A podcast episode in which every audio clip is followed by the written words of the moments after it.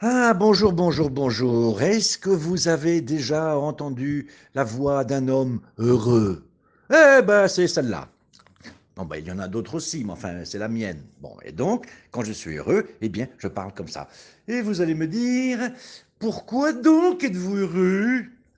Eh bien, parce que ce jeudi-là, jeudi qui vient à 15h, dans la euh, bourgade sympathique de Itapoint, à une vingtaine ou trentaine de kilomètres d'ici de Brasilia, euh, où j'habite, mais c'est dans le district fédéral, eh bien, je vais avoir la possibilité d'avoir une rencontre avec une euh, jeune, ou pas jeune d'ailleurs, je ne sais pas, femme, car souvent ce sont des femmes, et d'ailleurs, je veux rendre hommage, car dans la profession de santé, euh, c'est la majorité sont des femmes. Alors, les, médecins, pas toujours, mais bon, soyons clairs, les gens qui s'occupent vraiment de nous, euh, ce n'est pas les médecins, hein.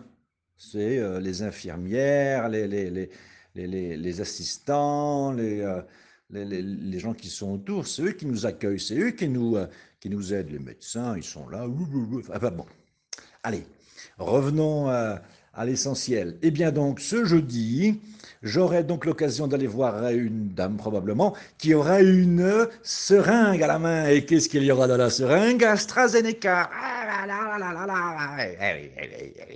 C'est l'heure de la picouse. C'est l'heure du aïe aïe aïe. On m'a dit que certains passaient ensuite 24 heures à avoir de la fièvre, à, être au lit. Eh ben, je suis prenant je suis prenant, même si j'ai 24 heures. Allez, tiens, 48 heures, allez hop L'essentiel, évidemment, c'est de ne pas euh, avoir euh, autre chose de bien pire et de bien plus grave. Donc, comme je l'ai déjà dit, eh bien, j'ai à disposition euh, tout ce que vous voulez. Deux bras, deux jambes, deux fesses. Hein Tu dis quoi, Tassiane ah, On ne peut pas dire fesses dans le podcast? C'est bizarre, tout le monde a des fesses. Bon, donc je retire fesses. Seulement des bras et les jambes, alors pour le. Mais enfin, où elle veut piquer, elle piquera, et là là là, voilà. Euh, donc, euh, c'est bien la preuve que tout vient à point à qui sait attendre. Euh, c'est une morale c'est un proverbe, un dicton, mais en fait c'est une morale, vous savez. Euh, ce qu'on appelle les morales, c'est ce qu'il y avait dans les textes de Jean de La Fontaine, les fameuses fables de La Fontaine. Ah, je ne sais pas si La Fontaine, quelqu'un du XVIIe siècle, euh, saurait aujourd'hui si réellement ces, ces fables euh, continue à être euh, connu euh, dans le monde entier. Hein. Tout le monde connaît l'histoire des fables. C'est pas lui qui les a inventées, Jean de La Fontaine. Jean de La Fontaine, au départ, c'est quelqu'un qui n'est pas de Paris, il est d'une toute petite ville qui s'appelle Château-Thierry. Et, son, son, papa avait une charge publique de, de s'occuper des eaux et des forêts. Bon, lui, comme tous les charges publiques de l'époque, quand son papa est mort, il en a hérité. Mais enfin, lui, ça ne l'intéressait pas tellement. Il est allé, euh, comme, tous les, comme tous les petits bourgeois, il a été envoyé par son père au séminaire. Bon, enfin, euh, la carrière de prêtre ne l'intéressait pas tellement. Et très vite, il s'est euh, lancé dans la poésie, dans l'écriture, en fait. C'était ça, dans une vie un peu de bohème. Ah, c'était pas le, c'était pas le grand bohémien non plus, hein. Ah non, il aimait bien. Ouais, il a été contemporain et d'ailleurs, il a connu, il, a bien connu euh, Molière, Racine, Boileau. Bon, euh, euh, pour, le côté comique, on peut penser à Molière. pour ceux qui connaissent, évidemment, c'est pas avec Racine et Boileau qu'il a dû se poiler, hein, parce que Boileau, c'était pas vraiment. Enfin, en tout cas, ses écrits, moi, je ne l'ai pas connu. Mais ses écrits à Boileau, c'est pas vraiment des choses où on se jette par terre de rire. Bon, très bien. Jean de La Fontaine euh, a commencé à écrire ces fables-là. En fait, les histoires des fables, elles viennent, elles sont bien plus anciennes, elles viennent d'un grec qui s'appelait Ésope. Et euh, alors ça, c'est bon à savoir. Enfin bon, c'est un détail, mais vous savez comment c'est. Ah, la vie est faite de détails.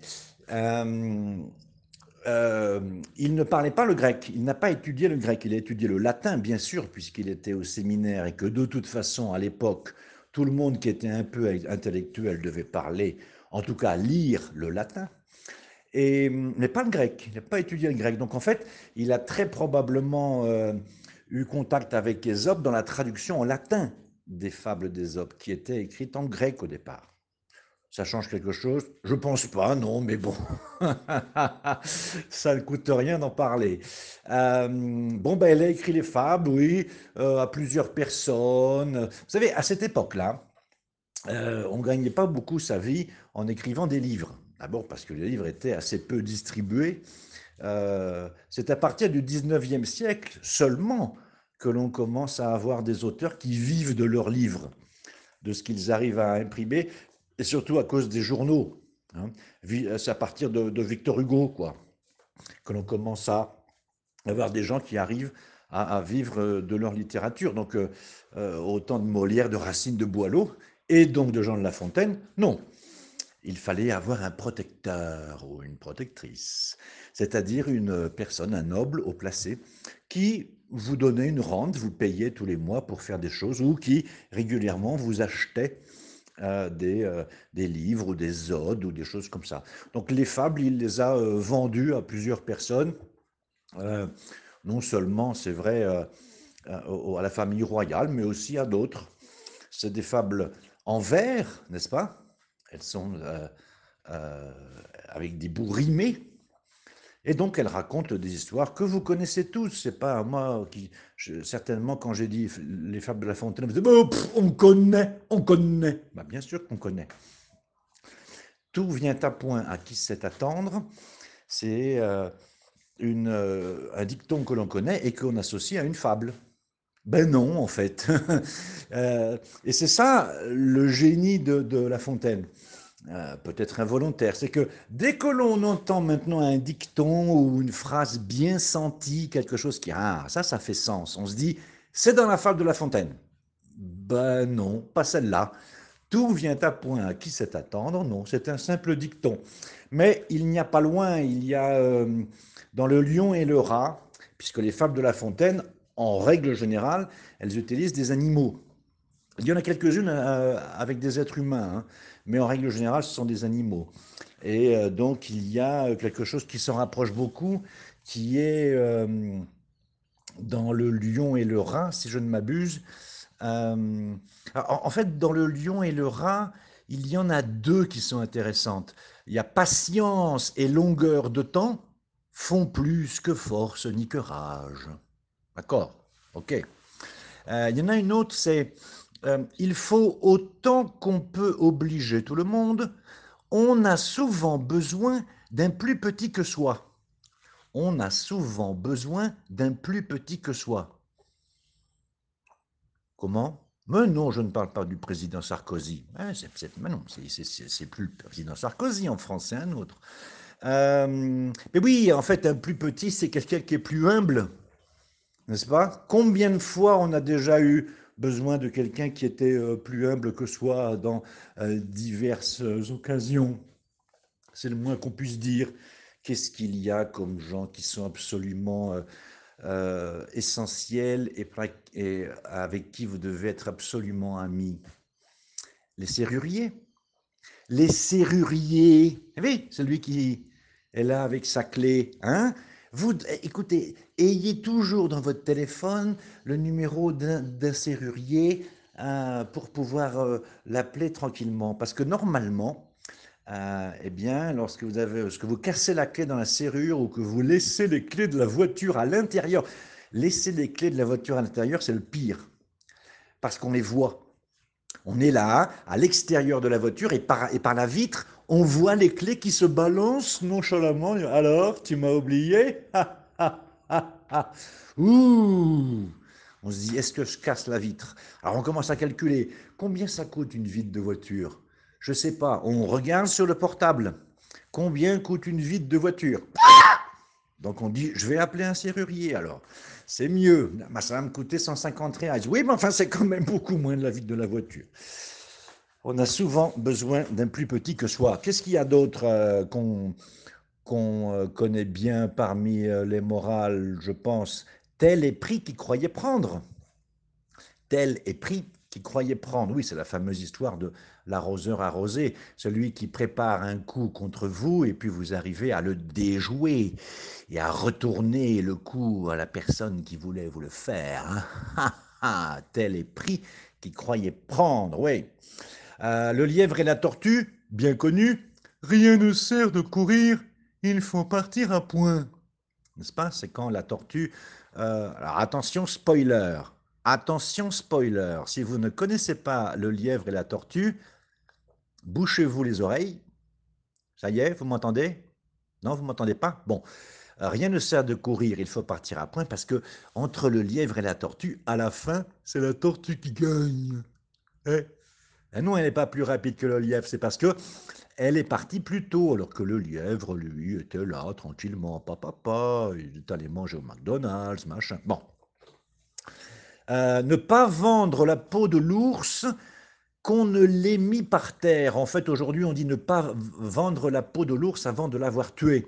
Mhm. Oui, c'est ça, exactement. Il y a aussi, euh, dans le même genre, ne pas compter les œufs dans le hum de la poule.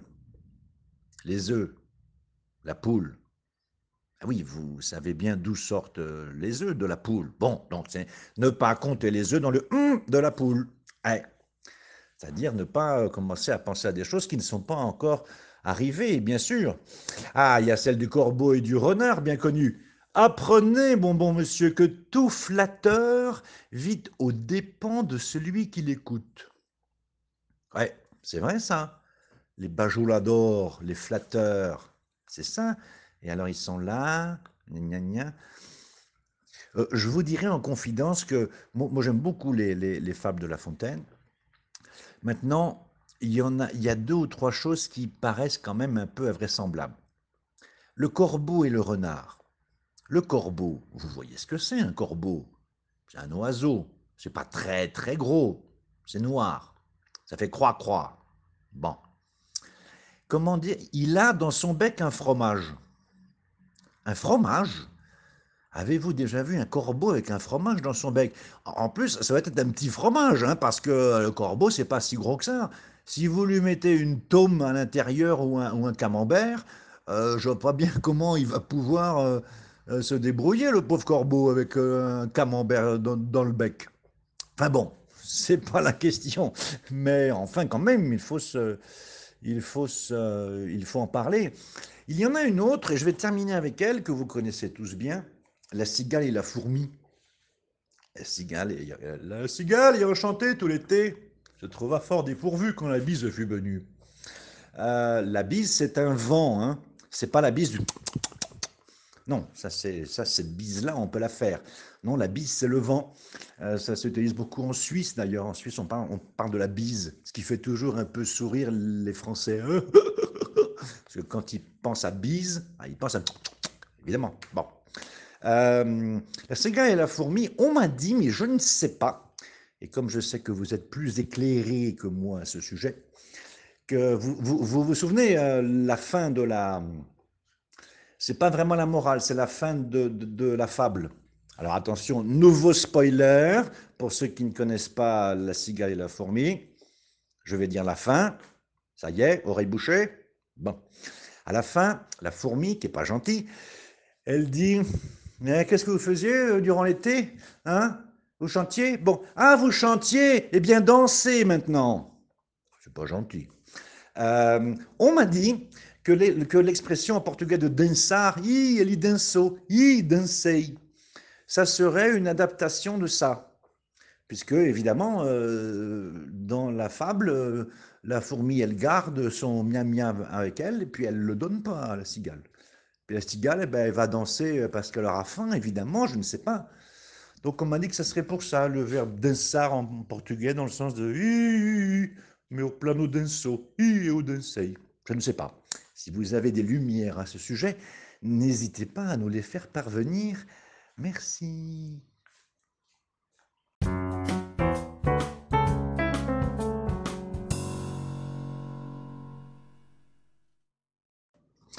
Ah, mas é um podcast ensolarado, um podcast de um homem feliz.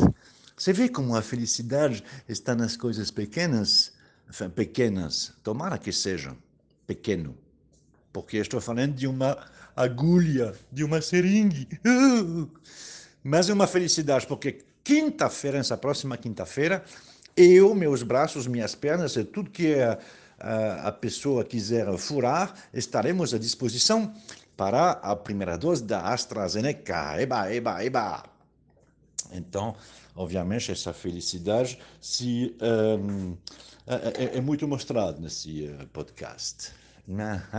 E a gente fala das fábulas de La Fontaine, as fábulas, as fábulas fabulosas uh, de Jean de La Fontaine, porque elas são supostas para várias frases que a gente chama moral em francês. Não é do, do moral ter um alto moral, não, é um moral com E no final, c'est la morale, não é le moral. Ah, esqueci de falar isso no, no podcast, tá vendo?